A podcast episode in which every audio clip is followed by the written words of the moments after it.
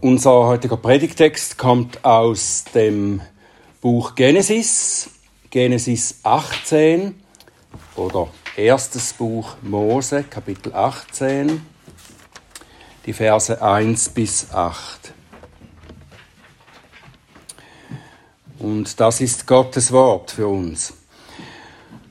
Und der Herr erschien ihm, das ist Abraham, bei den Terebinten von Mamre als er bei der Hitze des Tages am Eingang des Zeltes saß. Und er erhob seine Augen und sah, und siehe, drei Männer standen vor ihm. Sobald er sie sah, lief er ihnen vom Eingang des Zeltes entgegen und verneigte sich zur Erde und sagte, Herr, wenn ich denn Gunst gefunden habe in deinen Augen, so geh doch nicht an deinem Knecht vorüber. Man hole doch ein wenig Wasser, dann wascht eure Füße, und ruht euch aus unter dem Baum. Ich will indessen einen Bissen Brot holen, dass ihr euer Herz stärkt. Danach mögt ihr weitergehen. Wozu wäret ihr sonst bei eurem Knecht vorbeigekommen? Und sie sprachen, Tu so, wie du geredet hast. Da eilte Abraham ins Zelt und zu Sarah und sagte, Nimm schnell drei Maß Mehl, Weizengrieß, knete und mache Kuchen. Und Abraham lief zu den Rindern und nahm ein Kalb, zart und gut, und gab es dem Knecht. Und der beeilte sich, es zuzubereiten. Und er holte Rahm und Milch und das Kalb, das er zubereitet hatte, und setzte es ihnen vor. Und er stand vor ihnen unter dem Baum, und sie aßen. Lieber Vater im Himmel, wir danken dir für dieses Wort, das du uns heute gibst und wir bitten dich, dass du uns hilfst zu verstehen, wie du es verstanden haben willst. Wir bitten dich, dass du unsere Herzen und unseren Verstand so öffnest, dass wir dein Reden verstehen und befolgen können. Ich bitte dich, dass du meine Lippen öffnest, dass sie deinen Ruhm verkünden. Amen. als unsere Kinder klein waren, vielleicht erinnert ihr euch daran, da haben wir manchmal eine Geschichte von Tolstoi vorgelesen oder erzählt. Und die Geschichte von, von Tolstoi, das war die Geschichte von dem Schuhmacher Martin. Martin ist ein einfacher, ein gläubiger Schuhmacher. Und dieser Schuhmacher, der hat am Abend jeweils in seiner Bibel gelesen und da, als er betete, da erschien ihm Jesus und er sagt zu ihm, morgen werde ich dich besuchen. Und Martin freut sich sehr und er macht sich bereit auf den anderen Tag, macht sich bereit, den Herrn zu empfangen, der selber zu ihm kommen will. Und er wartet den ganzen folgenden Tag. Und während er wartet, da kommen allerlei arme und verzweifelte Leute in oder vor seine Werkstatt. Und Martin hilft allen, er tröstet sie, gibt Hungrigen zu essen, aber der Herr kommt nicht. Und Martin ist enttäuscht. Und am Abend, als er wieder zum Gebet kommt, da betet er und sagt, Herr, du hast versprochen, dass du zu mir kommst, aber du bist nicht gekommen. Der Herr erklärt ihm dann, dass er ihn doch besucht hat in all diesen armen Leuten, die, denen er geholfen hat, die er so gastfreundlich und hilfreich bedient hat. Natürlich bezieht sich Tolstoi in dieser Geschichte auf ein Wort Jesu in Matthäus 25, Vers 40, was ihr einem dieser meinen geringsten Brüdern getan habt, das habt ihr mir getan. Und Tolstois Geschichte ist dann ein Gleichnis dazu. Und ich denke, Tolstoi geht aber etwas zu wenig weit, wenn er nur sagt, wenn ihr gastfreundlich seid und die Nächsten liebt, dann seid ihr eigentlich schon Jesus begegnet. Natürlich ist da etwas Wahres daran. Das sagt ja auch der Herr in einem gewissen Sinn. Aber wir brauchen noch mehr. Wir brauchen eine Gemeinschaft mit Gott, die weitergeht als nur über die Liebe zu den Bedürftigen. Wir brauchen Gemeinschaft mit ihm selbst. Abraham hat diese Gemeinschaft erlebt in, dieser, in diesem Ereignis, das hier berichtet wird. Es ist zwar ähnlich wie bei dem Schuhmacher Martin, wo der Herr kommt, aber in verborgener Gestalt. Aber er ist tatsächlich persönlich da und hat Gemeinschaft mit Abraham. Und anders als der Schuhmacher Martin erkennt Abraham, dass der Herr gekommen ist. Die Beschreibung von Abrahams Zusammentreffen mit den drei Männern und, und die Beschreibung seines Umgangs mit ihnen sieht auf den ersten Blick nur so aus wie ein Fall von altorientalischer Gastfreundlichkeit. Drei Männer auf der Durchreise werden von Abraham freundlich, gastfreundlich eingeladen, sich im Schatten seines Zeltes auszuruhen, sich zu erfrischen und zu essen. Aber es gibt im Text und auch im Zusammenhang des ganzen Kapitels, wie wir dann später auch noch mehr sehen werden, gibt es deutliche Hinweise dafür, dass in oder unter diesen Männern der Herr persönlich gekommen ist. Erst einmal lesen wir in Vers 1, und dieser Vers 1 ist ja eine Einführung für das Kapitel. Im Vers 1 heißt es, der Herr erschien ihm, Abraham, bei den Terebinten von Mamre. Der Herr erschien ihm. Und dann ab Vers 2 beschreibt Mose, in welcher Form diese Erscheinung geschah. Und siehe, drei Männer standen vor ihm. Der Herr erschien Abraham und siehe, drei Männer standen vor ihm. Also es wird die Tatsache gesagt, dass der Herr erschien und dann wie, auf welche Art und Weise. Abraham scheint das zu erkennen, dass es sich hier um mehr als um rein menschliche Besucher handelt. Denn er spricht sie so an, wie sonst Gott angesprochen wurde. Herr, wenn ich denn Gunst in deinen Augen gefunden habe, so geh doch nicht an deinem Knecht vorüber. Und später, nachdem sie gegessen hatten und Abraham und Sarah die Verheißung der Geburt ihres Sohnes empfangen hatten, da heißt es dann, dass Abraham die Männer noch begleitete und dass dabei der Herr zu ihm von seinem Gericht über Sodom sprach. Und dass Abraham dann beim Herrn für die Stadt einstand, betete. Und dann in Kapitel 18, Vers 33, da lesen wir auch in, also in Vers 33 und dann im ersten Vers von Kapitel 19 lesen wir, und der Herr ging weg, Abraham kehrte zurück und die beiden Engel kamen am Abend nach Sodom. Und daraus können wir schließen, dass der Herr begleitet von zwei Engeln zu Abraham kam. Der Herr ging dann weg nach dem Gespräch mit Abraham und die beiden Engel gingen nach Sodom. Der erste der drei Männer war Gott, der Sohn der im Alten Testament mehrmals schon in Menschengestalt erschien, bevor er dann Mensch wurde, durch die Jungfrau Maria zur Welt kam.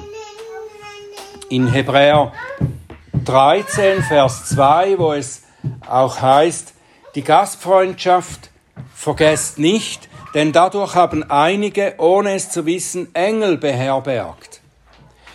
Dieser Vers wird oft so verstanden, dass hier äh, Abrahams Gastfreundschaft angesprochen ist oder erwähnt wird. Und das kann wohl zutreffen. Aber hier ist mehr. Hier hat Abraham nicht nur Engel beherbergt.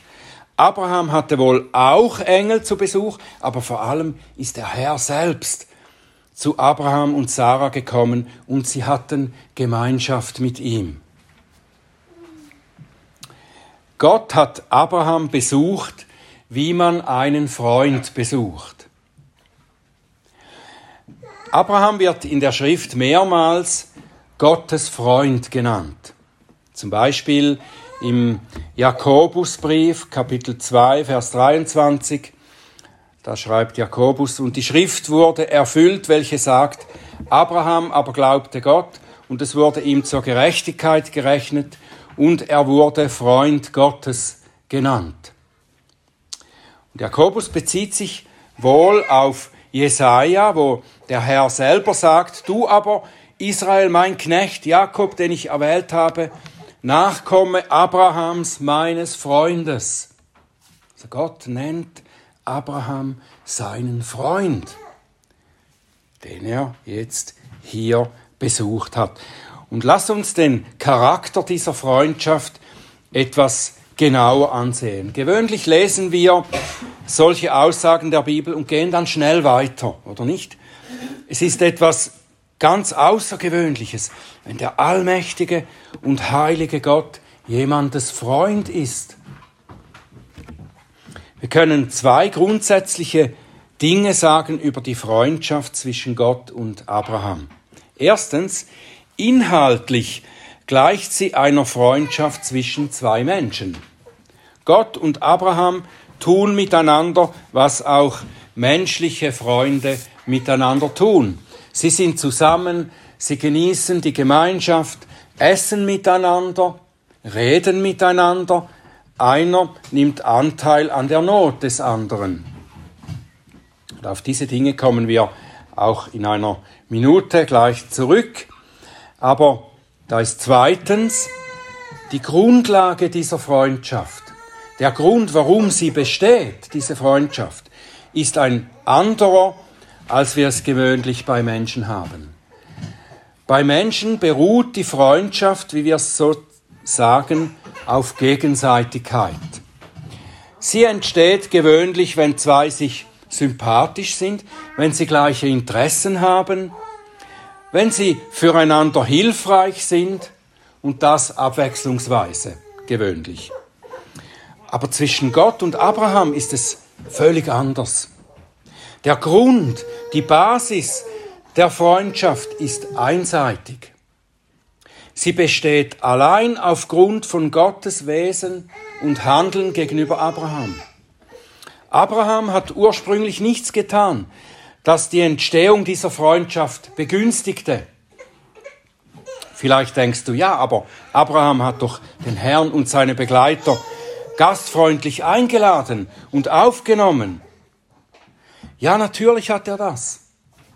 Aber dass Abraham Gottes Freund wird, hat 25 Jahre vorher seinen Anfang oder genau genommen in der Ewigkeit vor Erschaffung der Welt. Aber vor 25 Jahren hat Gott Abraham, der nur andere Götter anbetete, gerufen aus dem Götzendienst, der den, den, der den allmächtigen Gott beleidigt, hat er ihn herausgerufen. Und er ist ihm in der Folge viele Male begegnet und hat zu ihm gesprochen, hat ihm großartige Dinge versprochen und er war ihm treu, obwohl Abraham vieles tat, das eine Freundschaft zwischen Menschen wohl beendet hätte. Der Herr hat Abraham zubereitet und so geführt, dass er Gottes Freund werden und bleiben konnte. Und damit das geschehen konnte, musste der Herr das tun, was er auch jetzt hier wieder tut, wenn er seinen Freund besucht. Das Westminster-Bekenntnis, Kapitel 7, Vers 1, beschreibt das sehr treffend. Die Menschen könnten Gottes Gemeinschaft nicht genießen, wenn es nicht durch eine freiwillige Herablassung von Gottes Seite aus geschieht. Und so ließ der Herr sich herab und kam in menschlicher Gestalt zu Abraham und pflegte diesen freundschaftlichen Umgang mit ihm. Er aß mit ihm. Das gemeinsame Essen war im alten Orient viel mehr als Nahrungsaufnahme. Es war ein Akt der Gemeinschaftspflege, ja, der gegenseitigen Annahme. Und darum heißt es noch im Neuen Testament, wir sollten nicht mit Leuten essen, die ihr Lehrer sind und den Herrn verleugnen, weil das gemeinsame Essen eben ein Akt der Gemeinschaftspflege und der gegenseitigen Annahme ist. Und dann zeigt der Herr auch seine Freundschaft gegenüber Abraham, indem er zu ihm sprach. Er hat sein Wort zu ihm geredet. Und das war kein alltägliches Reden über das Wetter, über, über das Weltgeschehen und so weiter, sondern über den Plan Gottes und seine Gerechtigkeit. Gottes Wort erging an Abraham bezüglich seinem Sohn, den er in einem Jahr mit Sarah haben wird und über sein Gericht an Sodom. Weil er sein Freund war, sagt er, Vers 17, der Herr aber sprach bei sich, sollte ich vor Abraham etwas verbergen, was ich tun will? Und schließlich, weil Abraham sein Freund war, nahm der Herr sich seiner Not an. Er hörte auf sein Bitten er verspricht ihm, dass er ihm und Sarah nun in einem Jahr einen Sohn schenken wird, den sie sich so sehnlich wünschten. Und er lässt sich von Abraham bewegen, Sodom nicht vollständig zu zerstören, bevor er seinen Neffen Lot daraus gerettet hat. Das ist Gottes Freundschaft, die Abraham genießen darf. Jakobus schrieb, dass Abraham durch den Glauben gerechtfertigt wurde und dass er deshalb Gottes Freund genannt wurde. Wir sind durch denselben Glauben Abrahams Kinder und ebenfalls Freunde Gottes. Wegen der Freundschaft Gottes zu uns. Und das eben auch nicht, weil wir durch unser gerechtes Leben Gottes Freundschaft verdienen, sondern weil Gott aus freier Gnade seine Freundschaft schenkt. Seine Freundschaft zu erfahren ist aber nur möglich, indem sich Gott eben herablässt und uns in dem Bund, den er Abraham versprochen hat, nämlich in Christus begegnet und uns nahe kommt. Der Besuch des Herrn bei Abraham war ein Schatten der Menschwerdung des Sohnes Gottes. Indem er Mensch wurde, hat er erfüllt, was er Abraham hier vorbildhaft geschenkt hat.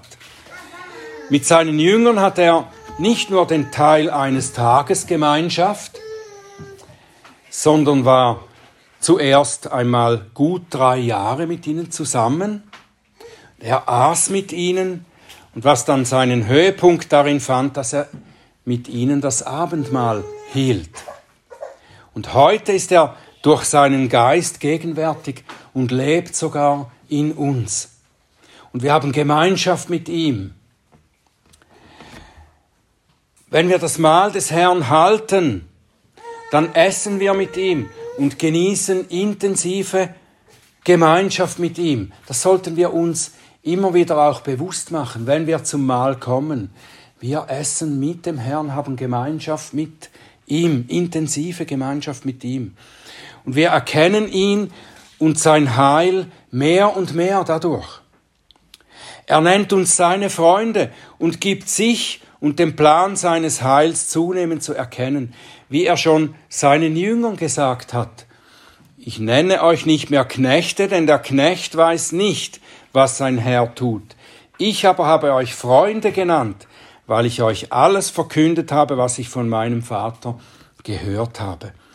Was er mit Abraham gesprochen hat und wie er ihm seinen Plan offenbart hat, das tut er heute auch mit uns.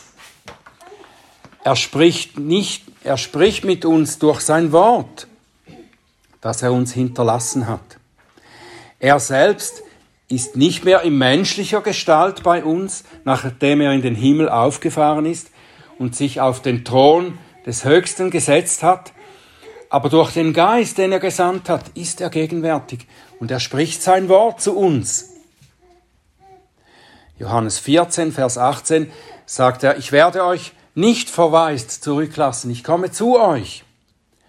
Und Johannes 16, 12, noch vieles habe ich euch zu sagen, aber ihr könnt es jetzt nicht tragen. Wenn aber jener, der Geist der Wahrheit gekommen ist, wird er euch in die ganze Wahrheit leiten.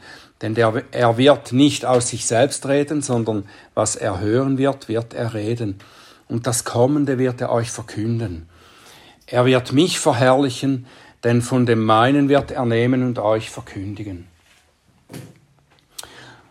Und so wie er sich Abrahams und Sarahs Not ihrer Kinderlosigkeit angenommen hat, nimmt er sich auch unserer Nöte an. Und er hört auf unsere Gebete, wie er auf Abrahams Gebet für Lot gehört hat.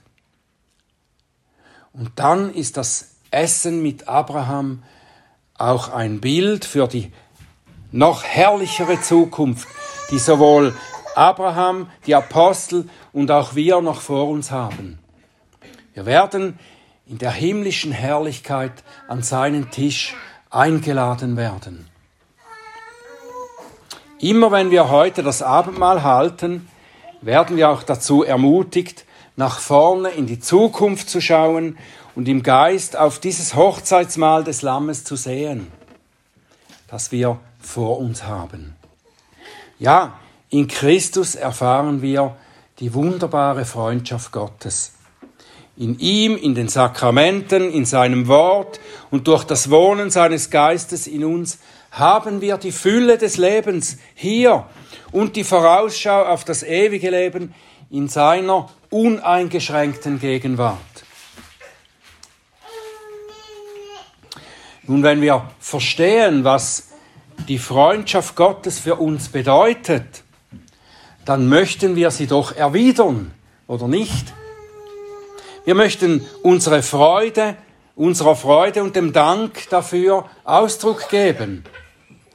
Wie können wir Gottes Freundschaft erwidern? Schauen wir zurück auf das Vorbild Abrahams und hören wir dann, was der Herr Jesus auch dazu sagt. Abraham hat den Herrn empfangen. So hat er die Freundschaft zuerst erwidert, hat den Herrn empfangen und er hat sein Wort angenommen und hat ihm Glauben geschenkt. Und das ist das Erste, was wir tun können, und sollen. Der Herr Jesus hat gesagt, siehe, ich stehe vor der Tür und klopfe an. Wenn jemand meine Stimme hört und die Tür öffnet, zu dem werde ich eingehen und mit ihm essen und er mit mir. Abraham hat die Freundschaft des Herrn auch erwidert, indem er ihm zusammen mit Sarah diente. Er beugte sich nieder vor ihm und er richtete ihm ein großzügiges Mahl an. Und wie wir schon am Anfang gelesen haben, was ihr einem dieser meinen geringsten Brüdern getan habt, das habt ihr mir getan. Und wenn wir dem Bruder oder der Schwester in ihren Bedürfnissen und Nöten beistehen, dann tun wir es dem Herrn, dann dienen wir damit dem Herrn. Und das gilt im Besonderen auch für die geistlichen Bedürfnisse.